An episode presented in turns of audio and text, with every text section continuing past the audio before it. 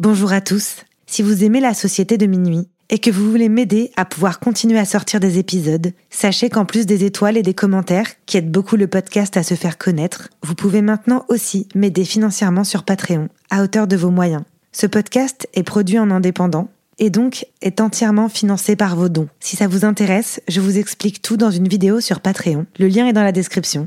Merci beaucoup et bonne écoute. Ryan Reynolds here from Mint Mobile.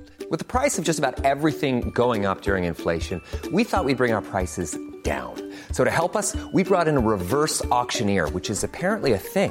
Mint Mobile unlimited premium wireless. Ready to get 30, 30, bit to get 30, bit to get 20, 20, 20, bit to get 20, 20, bit to get 15, 15, 15, 15 just 15 bucks a month. So, Give it a try at mintmobile.com slash switch.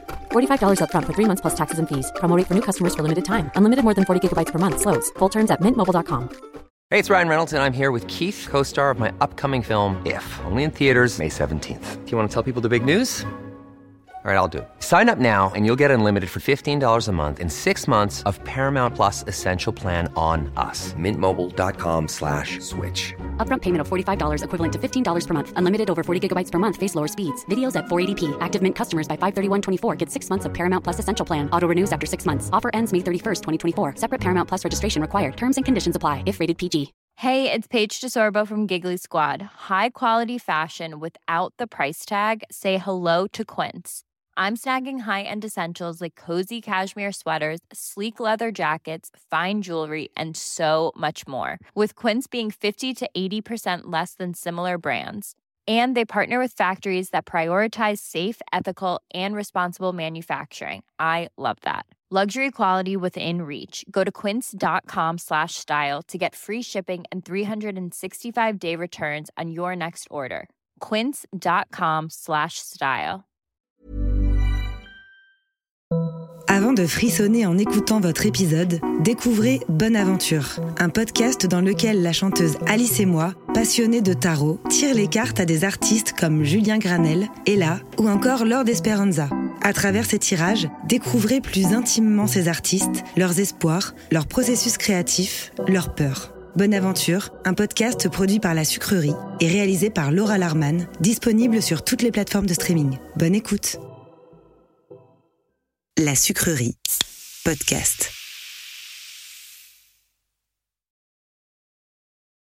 On nous appelle la Société de Minuit.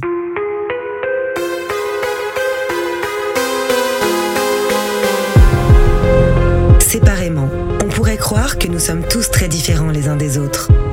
Nos passions, nos vies et nos histoires sont différentes. Nous ne fréquentons pas les mêmes écoles, ni les mêmes quartiers. La seule chose qui nous réunit, c'est d'avoir touché du doigt le surnaturel. Nous avons alors décidé de nous rassembler pour partager nos peurs, nos histoires bizarres et effrayantes. Les uns après les autres, nous replongerons au cœur de nos angoissants souvenirs, aux frontières du paranormal.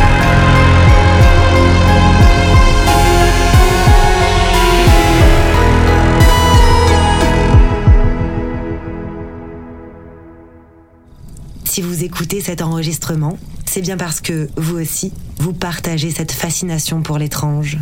Vous êtes les bienvenus, mais attention, préparez-vous à sortir de votre zone de confort, car les histoires que vous allez entendre se sont bel et bien produites.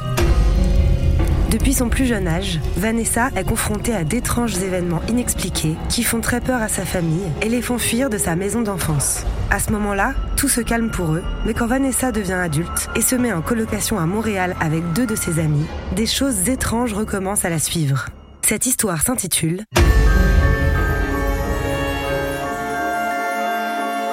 La colocation.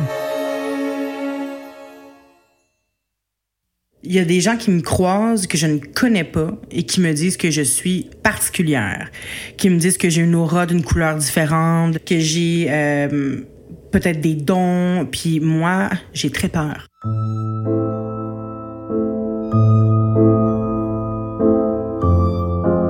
Moi, j'ai commencé très jeune à avoir des, euh, des expériences paranormales. Euh, je me souviens pas très bien de la première fois. En fait, c'est ma mère qui me l'a raconté il y a quelques années. Donc, euh, je devais avoir environ 5 ans. On habitait euh, en banlieue de Montréal. Ma mère m'a dit que ça a commencé euh, dans cette maison, précisément, à Terrebonne. Oui, on avait des locataires euh, au sous-sol, mais ces gens-là, ils n'étaient jamais là. D'ailleurs, c'est des gens vraiment euh, troubles. À chaque fois qu'on avait des locataires, ils disparaissaient. Ils laissaient leurs meubles là ou ils se faisaient arrêter par la police. Il y avait toujours quelque chose qui se passait. Et pourtant, cette maison-là était neuve. Ma mère m'a dit que ça commençait à se réveiller ailleurs la nuit. C'est ce qu'elle dit. Elle restait, son corps restait dans la maison, mais elle se réveillait toujours ailleurs. C'était euh, pour elle une expérience vraiment euh, vraiment bizarre parce qu'elle était toujours fatiguée. Elle était sans arrêt fatiguée, comme si euh, elle passait la nuit à travailler ailleurs ou à vivre une autre vie dans une autre maison. Et souvent, dans ses rêves, il fallait qu'elle me sauve jusqu'à cette fameuse soirée où est-ce que je me suis mise à hurler. J'étais à la chambre juste à côté de ma mère et je me suis mise à hurler. Et évidemment, elle s'est réveillée, ça l'a sorti de son rêve. Elle a couru vers moi et j'étais en genre de lévitation au-dessus de mon lit. J'avais les bras tendus, je tenais mes barreaux de lit et mon corps était complètement euh, à l'horizontale, en parallèle en fait avec mon, mon lit, mais je ne touchais pas mon lit. Mon père est martiniquais. Il a grandi en Guyane française et là-bas, je sais que c'est très croyant, on croit beaucoup aux esprits, tout ça.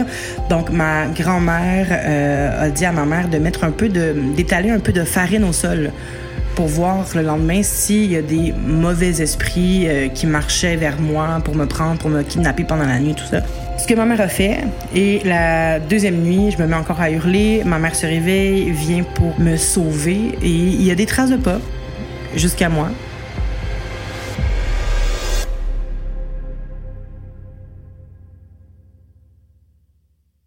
Et là, ma mère, évidemment, est prise de panique. Tout le monde panique, tout le monde a peur. Moi, j'ai pas de souvenir de ça. Le seul souvenir que j'ai de cette maison-là, c'est moi qui n'a jamais descendu les escaliers de mes propres pieds.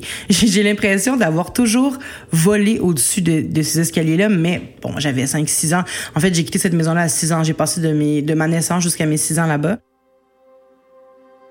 Ensuite, il y a eu l'épisode de ma, ma tante, qui est la sœur de mon père, qui est venue nous rendre visite euh, au Canada, euh, parce que ma famille, en fait, pour la plupart, est en France et l'autre partie en Guyane française. Donc, elle vient nous rendre visite, elle passe quelques années au Canada, elle déménage avec nous, en fait, dans cette maison-là et elle prend le sous-sol en tant que locataire pendant quelques mois.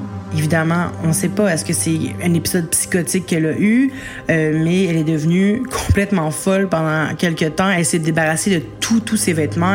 Presque en sac poubelle.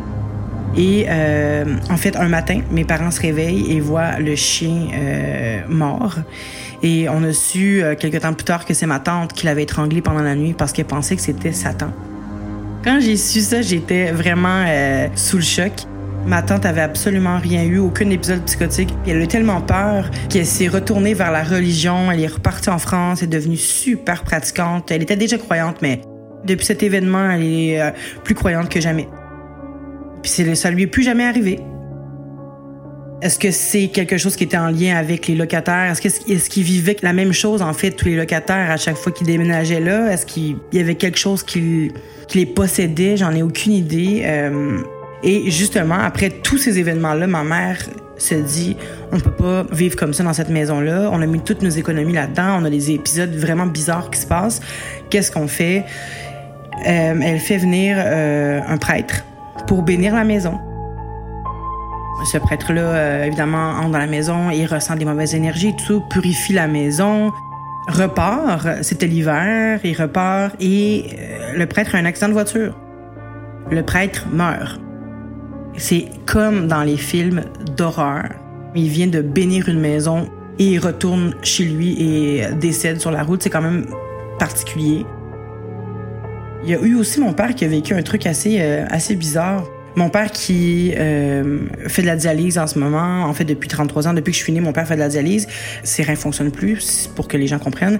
Et lui a eu des problèmes de genoux assez tôt dans sa vie, environ à 30 ans, mais c'est pas pourquoi, parce qu'il y, avait rien qui laissait croire qu'il avait allait avoir des problèmes de genoux du jour au lendemain comme ça.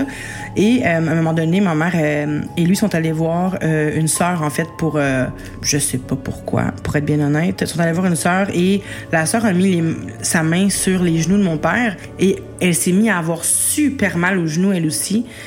Puis elle lui a dit qu'elle pensait qu'il avait marché dans un, dans un genre de piège qui, était pas, qui lui était pas destiné.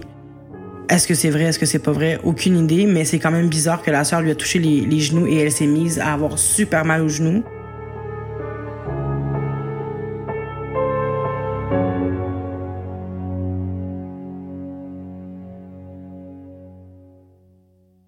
En 2014, je déménage dans la grande ville de Montréal et euh, je me prends un appartement avec deux de mes meilleurs amis. L'appartement est vieux, mais a été rénové à plusieurs reprises, donc a une apparence un peu euh, assez contemporaine. Euh, on y est bien, les gros murs de briques pour vous mettre en, contexte un peu. Ça sent le vieux. Les murs de briques sentent l'histoire. Les escaliers à l'extérieur sont en fer forgé, ils font énormément de bruit quand une personne met un pied sur l'escalier, sur une marche en fait, ça résonne dans tout le bloc. C'est vieux. La propriétaire, quand elle m'a accueillie, elle m'a dit qu'il euh, fut un temps où est-ce qu'il y avait des réfugiés. Euh, en fait, c'était comme une clinique clandestine russe. Il y avait des opérations qui se passaient là-bas, c'était illégal. Euh, pour être honnête, elle m'a expliqué ça environ une semaine après avoir signé. Donc, elle me l'a pas dit quand je suis arrivée, euh, mais elle me l'a dit quelques jours après avoir signé mon bail. Je pense que si elle me l'avait dit avant, j'aurais reculé j'aurais reculé un petit peu puis j'aurais peut-être pas signé parce que ça me fait quand même peur.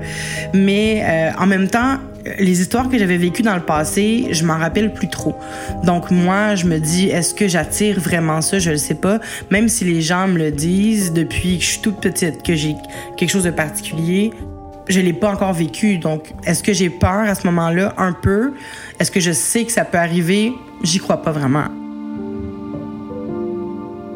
Donc, moi, je, déménage là-bas. J'aime l'appartement, mais je vais avouer qu'il y avait quelque chose quand même en dedans de moi qui me disait qu'il y avait quelque chose de pas clair dans cet appartement-là. Moi, j'ai choisi ma chambre. Vu que j'ai trouvé l'appartement, je décide de prendre la plus grande chambre. C'est moi qui ai fait les efforts pour trouver l'appartement. J'ai visité, j'ai signé. Je décide de prendre la plus grande chambre. Chose que je regrette après quelques jours parce que je n'arrive pas à dormir dans ma chambre. Je me demande qu'est-ce que je peux faire pour m'aider à dormir. Il y a rien qui fonctionne.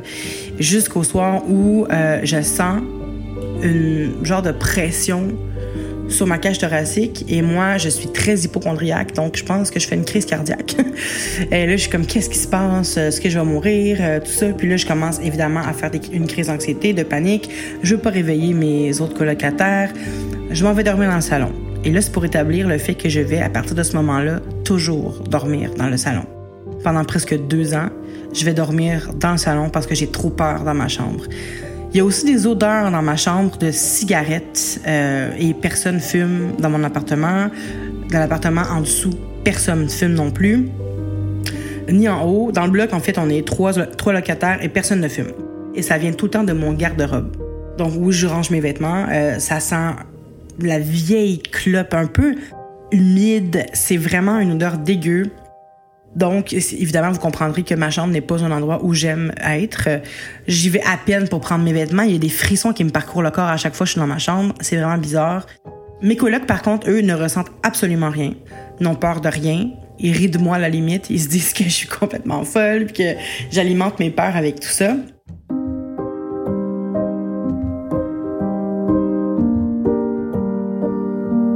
Le canapé était juste à côté de la porte qui mène à la cour, en fait, l'escalier de derrière.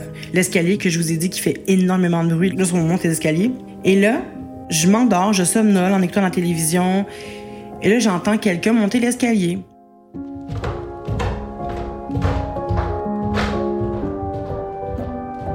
Et là, je me dis, mon réflexe, c'est Oh mon Dieu, je veux pas que personne me voit la bouche ouverte en train de dormir à travers ma, ma porte. Alors, je vais me réveiller, je vais faire comme si de rien n'était. Il est environ minuit et demi le soir. Et là, je vois mon colocataire qui rentre par, en arrière. Il me dit euh, Ah, je suis fatiguée, j'ai pas vraiment le temps de discuter. Je m'en vais me coucher, je suis trop fatiguée. je dis ah, Pas de problème. Il me dit Tu dormais? Puis je dis Oui, je m'endormais, mais tout va bien. Je dormais pas encore. Va te coucher. Bonne nuit je, là, je recommence à, me rendormir. La porte d'en avant s'ouvre et c'est mon colocataire. Encore. Qui me dit Ah, je suis trop fatiguée. Il faut que j'aille dormir. J'ai pas le temps de parler. Je m'en vais me coucher. Mais moi, je dis rien parce que je viens de vivre cette scène.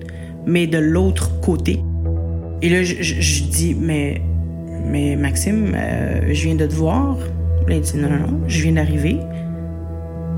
Et là, je fais comme si de rien n'était. Il s'en va se coucher et vous comprendrez que je n'ai pas réussi à dormir de la nuit. J'avais extrêmement peur. Je me posais la question, mais est-ce que j'ai rêvé le premier? Mais ce qui est bizarre parce que j'aurais comme prédit ce qu'elle allait dire. Je sais pas c'est quoi la vérité là-dedans, mais le lendemain, je faisais le ménage dans la maison et euh, j'écoutais une émission qui, je sais pas si en France, je pense pas qu'en France, vous savez c'est quoi, ça s'appelle Antise. Et euh, c'est évidemment des cas paranormaux, des histoires assez, euh, assez étranges.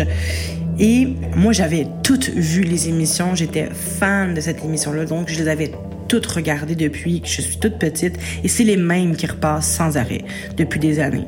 Et là, il y a une émission qui joue que je n'avais jamais vue. Et ça explique en fait la même situation que j'avais vécue la veille.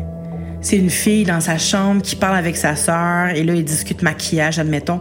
Et là, elle entend Manon, viens manger. Et c'est sa sœur qui l'appelle en bas, mais elle était avec sa sœur dans sa chambre tout le long. Donc, vous comprendrez qu'à ce moment-là, j'ai eu très peur. Mon cœur a arrêté de battre et je me suis dit comment c'est possible que j'ai jamais vu cette émission-là? Et c'est exactement au moment où ça m'est arrivé la veille qu'elle passe à la télévision. Donc, j'ai eu super peur et évidemment, tout ça alimente ma peur. Depuis que je suis arrivée dans cet appartement-là, il y a des trucs qui se passent qui sont louches. Ça me faisait super peur, mais en même temps, je me souviens que mes colocs trouvaient que j'exagérais. Eux, ils sentaient absolument rien. Donc, je pense qu'à quelque part, j'étais gênée de leur en parler, de ces trucs-là. Puis pourtant, euh, habituellement, j'assume vraiment parce que je sais que je suis pas folle, mais j'assume. Mais euh, à l'époque, je pense que j'étais un peu plus gênée. Puis euh, je voulais pas leur faire peur non plus, pour pas qu'ils se disent. Je voulais pas qu'ils pensent que j'allais les étouffer pendant la nuit comme ma tante a fait avec mon chien.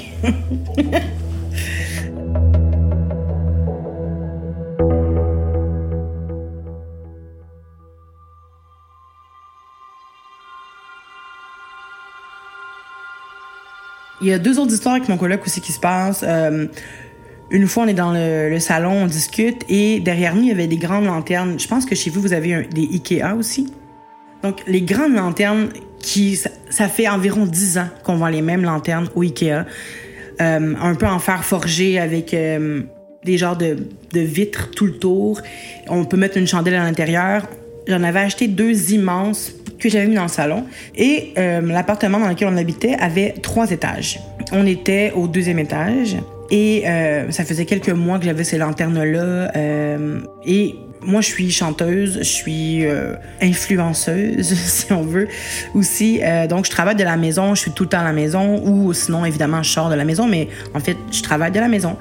Et j'avais jamais entendu ça, mais mes lanternes se sont mis à bouger comme si, admettons, il y avait des gens qui sautaient à côté des lanternes. Ça bougeait fort. Même mon ami euh, a eu peur sur le moment. Il me dit, mais qu'est-ce qui se passe? Et j'ai cette vidéo, en fait, je l'ai encore, je crois.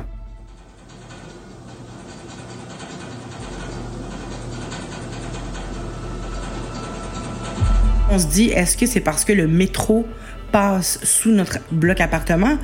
Mais en même temps, ça va faire un an qu'on habite là. On n'a jamais entendu ça. C'est quand même étrange. Et là, je me, je me précipite aux fenêtres pour voir s'il n'y a pas un, camion qui passe sur la rue. Il n'y a rien du tout, euh, même pas des voitures.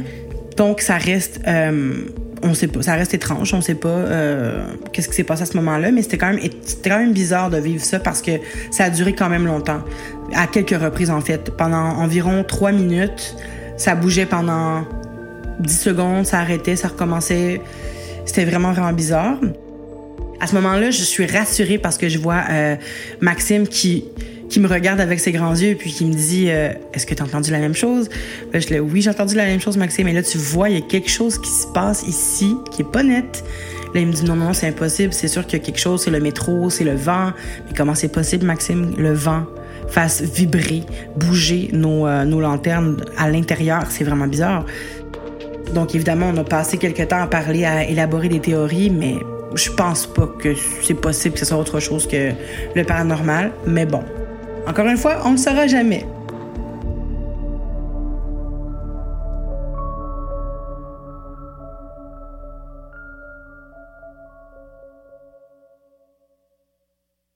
Une autre fois, euh, on est encore dans le salon parce qu'en fait, c'était mon quartier général, le salon. J'étais tout le temps là.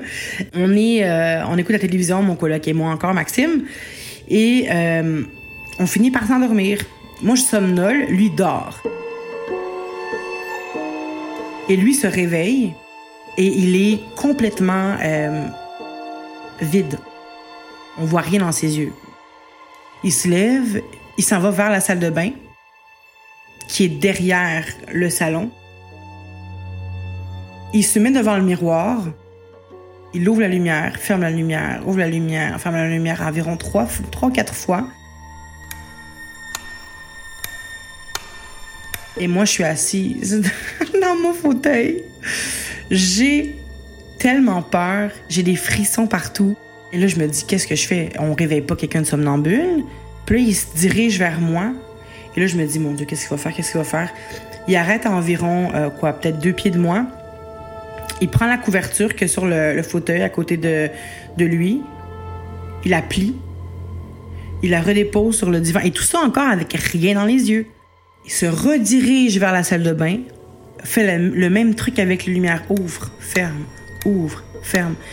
Et là, moi, pas nécessaire de vous dire que je me chie dessus. et il revient vers moi, s'arrête devant moi, fait demi-tour et va dans sa chambre. Et là, je panique. J'ai pas encore dormi de la nuit. J'avais vraiment, vraiment peur. Le lendemain, je lui raconte. Aucun souvenir de ça. Donc, je suis encore seule là-dedans. Euh, je me demande quand est-ce que, à part les lanternes, quand est-ce que les gens vont vivre quelque chose avec moi? Pourquoi c'est juste moi qui les vois? Est-ce que c'est parce que j'y crois? Est-ce que c'est parce que je fabule? Ce qui m'apporte au moment où euh, mes deux colocs partent euh, un week-end à trois heures de route de, de l'appartement et je reste seule à l'appartement.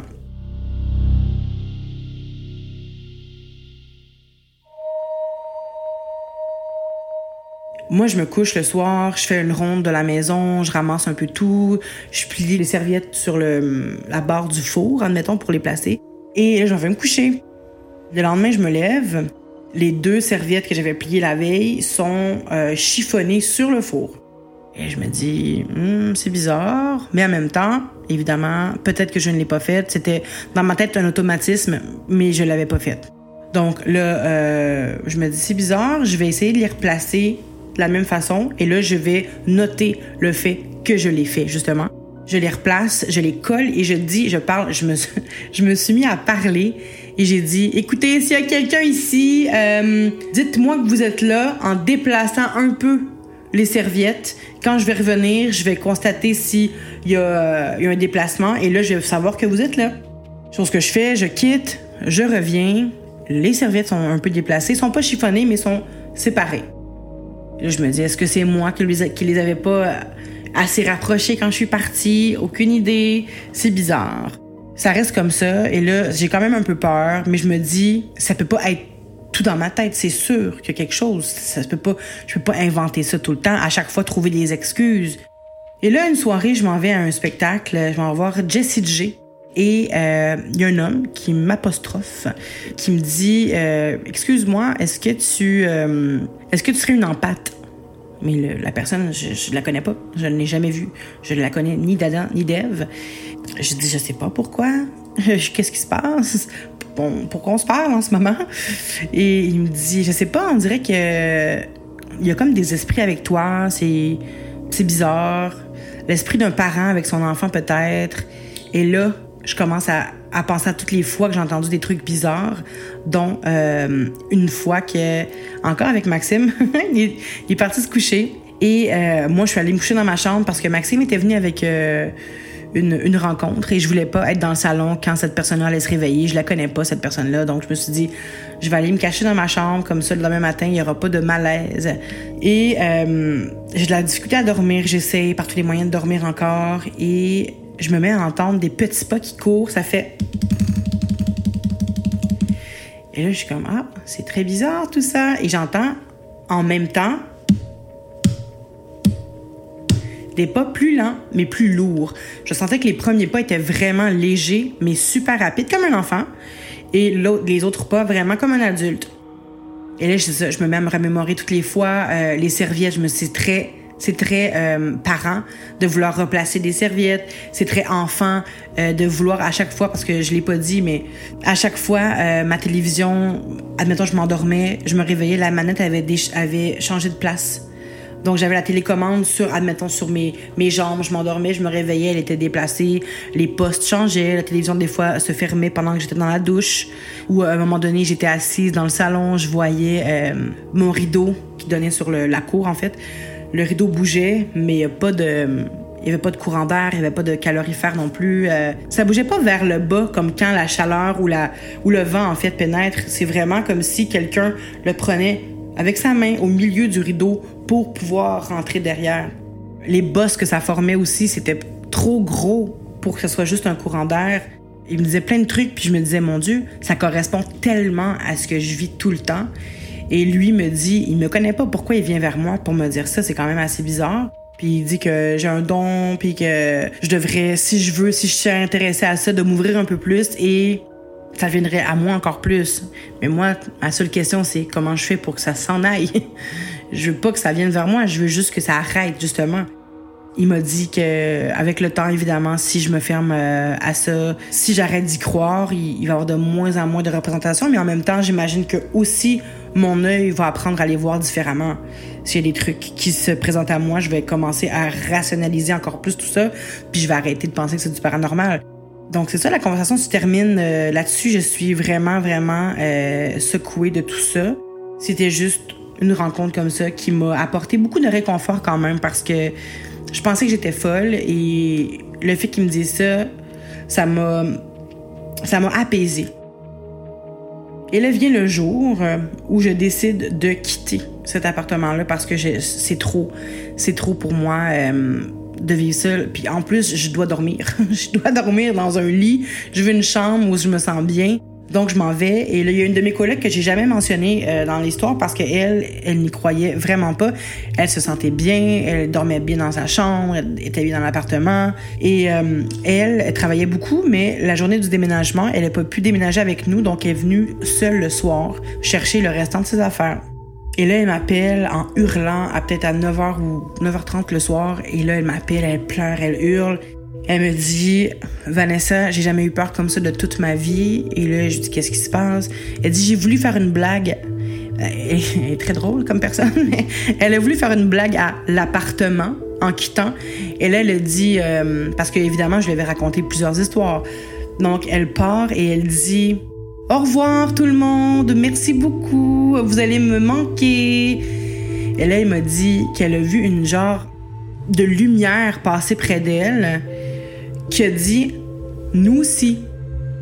Elle a eu des frissons et ça l'a déclenché une crise chez elle. Elle a eu vraiment, vraiment très peur parce qu'au moment où est-ce qu'elle disait Vous allez nous manquer, elle entend à nous aussi. Donc là, elle se dit, mais qu'est-ce qui se passe? elle m'a dit que c'était un mélange de voix euh, féminine, masculine, euh, et jeune, vieille. Il y avait plein de voix, en fait, qui disaient nous aussi en même temps.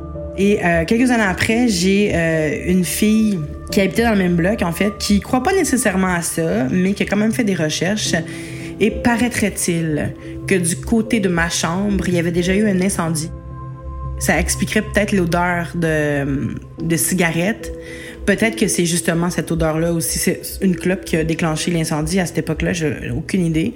Est-ce qu'il y a eu des morts? Peut-être? Est-ce que les morts, c'est euh, les victimes d'opérations clandestines qui s'est passées dans les années 50?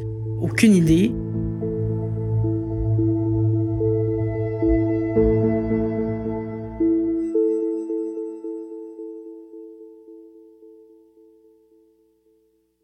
Après ça, j'ai posé des questions à ma mère par rapport à, à mon père parce que le paranormal, ça, le fait très, ça lui fait très peur. Il a peur des esprits.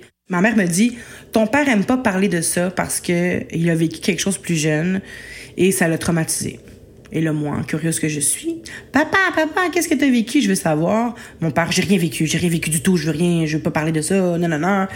Mais je me dis, mais s'il veut pas en parler, c'est parce que ça, ça a dû lui faire vraiment peur. Et là, j'essaie de sortir les verres du nez de ma mère. Ma mère me dit, si ton père est prêt à en parler, il en parlera, mais moi, je vais pas euh, dire les trucs à sa place. Et là, je m'en vais en France. Je vais rencontrer euh, ma tante, ma tante qui était plutôt dans l'histoire, qui va très bien, qui est très saine d'esprit, et qui me raconte en fait. Elle dit ouais, ton père. euh, Mais en fait, j'ai manipulé un petit peu. Je dis ouais, papa m'a raconté l'histoire. Euh, Elle m'a dit ah ouais, il t'a raconté qu'il s'est fait enlever. Et là, je dis ouais, ouais, il m'a tout raconté, mais il manque quelques détails. Donc là, elle me dit euh, ouais, ben c'était vraiment bizarre. En fait, l'histoire, c'est que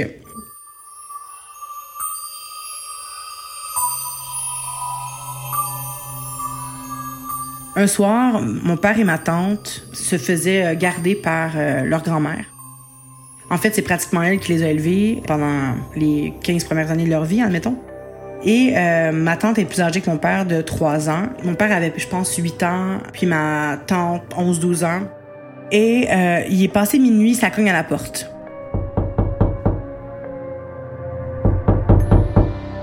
Sa grand-mère va ouvrir la porte et elle dit aux jeunes allez dans la chambre, allez vous euh, cacher au cas où, restez, dans, restez ensemble dans la chambre. Ma tante tient mon père dans ses bras, ils sont couchés dans le lit ensemble.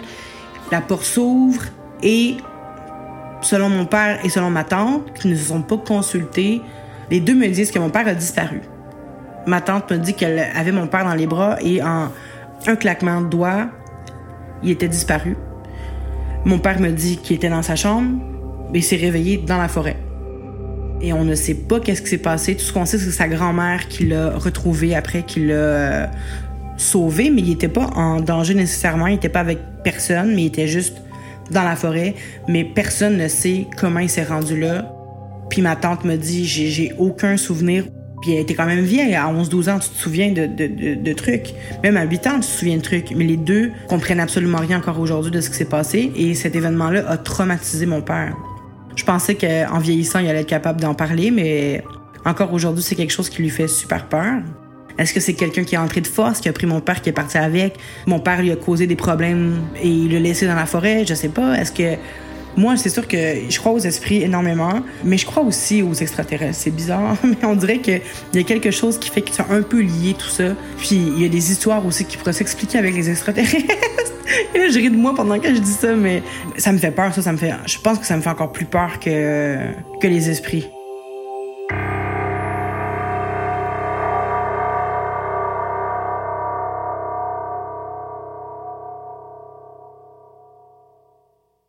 Il y a environ trois ans, mon beau-père est décédé. C'est ma mère qui l'a retrouvé, donc le compagnon de ma mère est décédé d'une crise cardiaque. Et euh, ma mère est, euh, elle l'a retrouvé mort, elle a fait les manœuvres, bref, ça n'a pas fonctionné, il est décédé.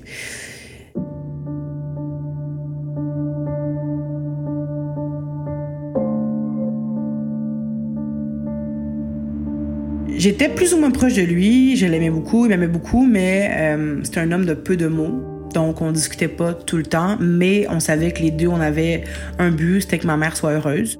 Je savais qu'il aimait beaucoup, donc euh, moi, de savoir ma mère avec lui, ça me, ça m'apaisait, ça me rendait, euh, ça me rendait bien. Et ma mère avait aussi changé énormément en étant avec lui. Elle était devenue une femme super lumineuse, qui se faisait plus confiance et qui était très, euh, qui pensait plus à elle parce qu'elle s'était donné énormément dans le passé. Mon père étant malade, évidemment, elle a passé sa vie à, à vouloir l'aider et nous aider et pas détruire la famille. Donc, quand Stéphane est arrivé, ça a changé sa vie. Cette soirée-là, quand Stéphane est décédé, je suis arrivée sur les lieux et il y a personne, en fait, qui pouvait contrôler le chien parce que tout le monde avait peur du chien. Donc, les policiers avaient trop peur du chien, les gens, euh, les ambulanciers avaient trop peur du chien. Il y a juste moi qui pouvait s'occuper du chien et qui l'a calmé, ce qui était quand même bizarre parce que le chien était difficile avec tout le monde, y compris mon frère, y compris tout le monde. Ça prenait du temps, mais avec moi, elle n'a jamais été agressive. Comme si, euh, je sais pas pourquoi, on avait comme un lien bizarre.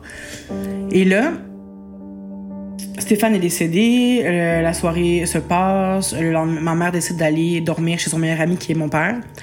Et euh, passe la nuit là. Le lendemain, moi, je m'avais m'occuper du chien à ma mère chez mon père. Et là, je suis en avant, je promène le chien en avant de la maison et j'entends des oiseaux fredonner.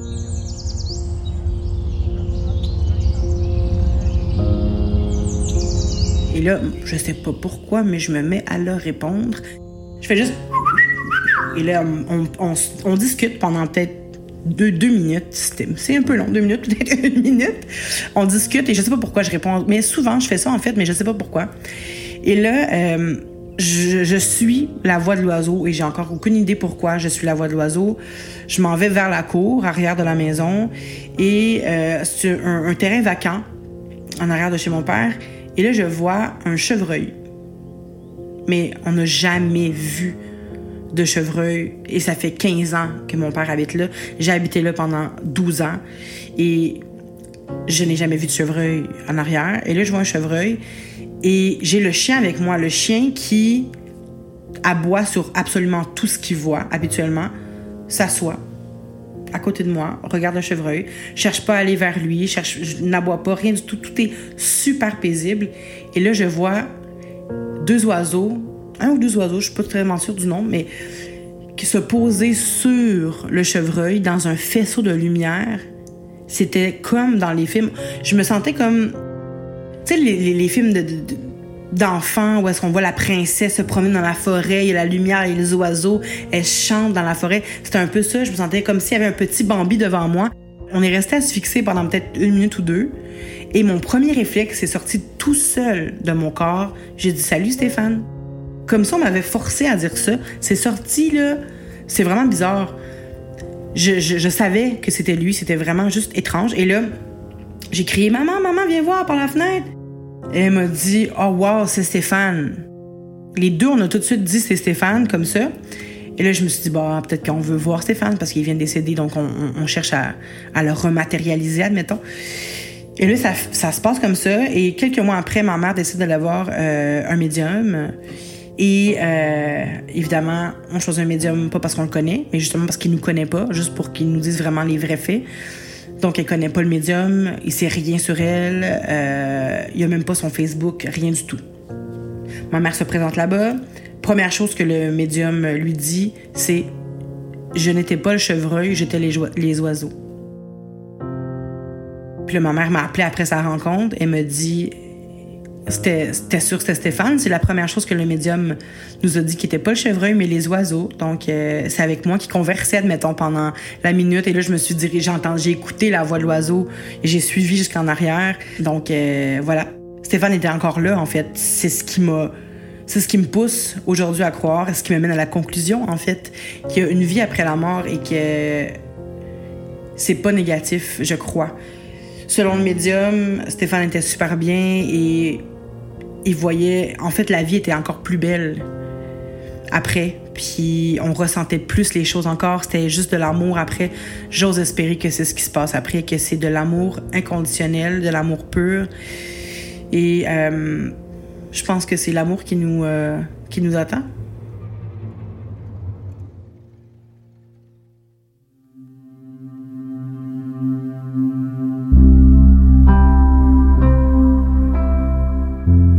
Plus que jamais, j'assume ce que je vois, ce que je pense voir, ce que je pense comprendre des situations que, que je vis. C'est drôle quand même que j'ai une forte intuition, mais ça me fait peur à chaque fois que que je pense quelque chose et que ça arrive, ça me fait, ça me fait vraiment peur. Donc, je préfère rester euh, pour le moment fermé à ça, mais il y a quand même des gens qui continuent de croiser mon chemin qui me disent des trucs bizarres comme qu'ils ont un attachement particulier à moi ou que je suis quelqu'un de, pur ou que j'ai un amour inconditionnel ou que il y a comme quelque chose. Euh, je sais pas pourquoi, en fait. Je suis comme tout le monde. Moi, j'ai mes défauts comme tout le monde. Je parle dans le dos des autres comme tout le monde. Je suis pas, suis pas, particulièrement gentille. Je sais que j'ai beaucoup trop d'empathie. C'est ce qui me en fait, avec le, avec le temps. C'est ce qui provoque beaucoup d'anxiété. J'ai de la difficulté des fois dans les endroits où est-ce qu'il y a trop de monde parce que je ressens trop de choses. Mais encore là, est-ce que c'est, c'est mon anxiété qui parle ou c'est parce que je ressens trop d'énergie? J'ai l'habitude aussi de rencontrer des gens et de me dire souvent, c'est rare très, très, très rare que je me trompe. Ça prend cinq minutes, je peux dire si c'est une mauvaise, une mauvaise ou une bonne personne. Je, je, ressens ça, je ressens l'intention, je, je cerne rapidement les gens, euh, les intentions des gens aussi. Ce qui ne m'empêche pas quand même de toujours me faire avoir dans ma vie. J'ai perdu espoir souvent euh, envers la race humaine, mais, euh, mais c'est ça, c'est des trucs que je, je sais pas. Je sais pas si un jour je vais m'ouvrir à, ça, mais pour le moment, je pense que j'ai trop peur. Encore.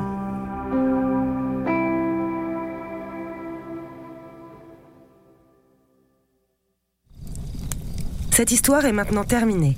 Merci à tous de l'avoir écouté et merci encore à Vanessa de me l'avoir partagé. Vous pouvez retrouver toutes les informations la concernant dans le post Instagram dédié à son épisode. Et si vous voulez soutenir le podcast, vous pouvez mettre 5 étoiles sur Spotify ou sur Apple Podcast et même laisser un commentaire. Si vous aussi, comme Vanessa, vous avez le courage de vous replonger dans vos souvenirs étranges et inexpliqués, prenez contact avec moi pour venir me raconter votre histoire et vous ferez vous aussi partie de la société de minuit.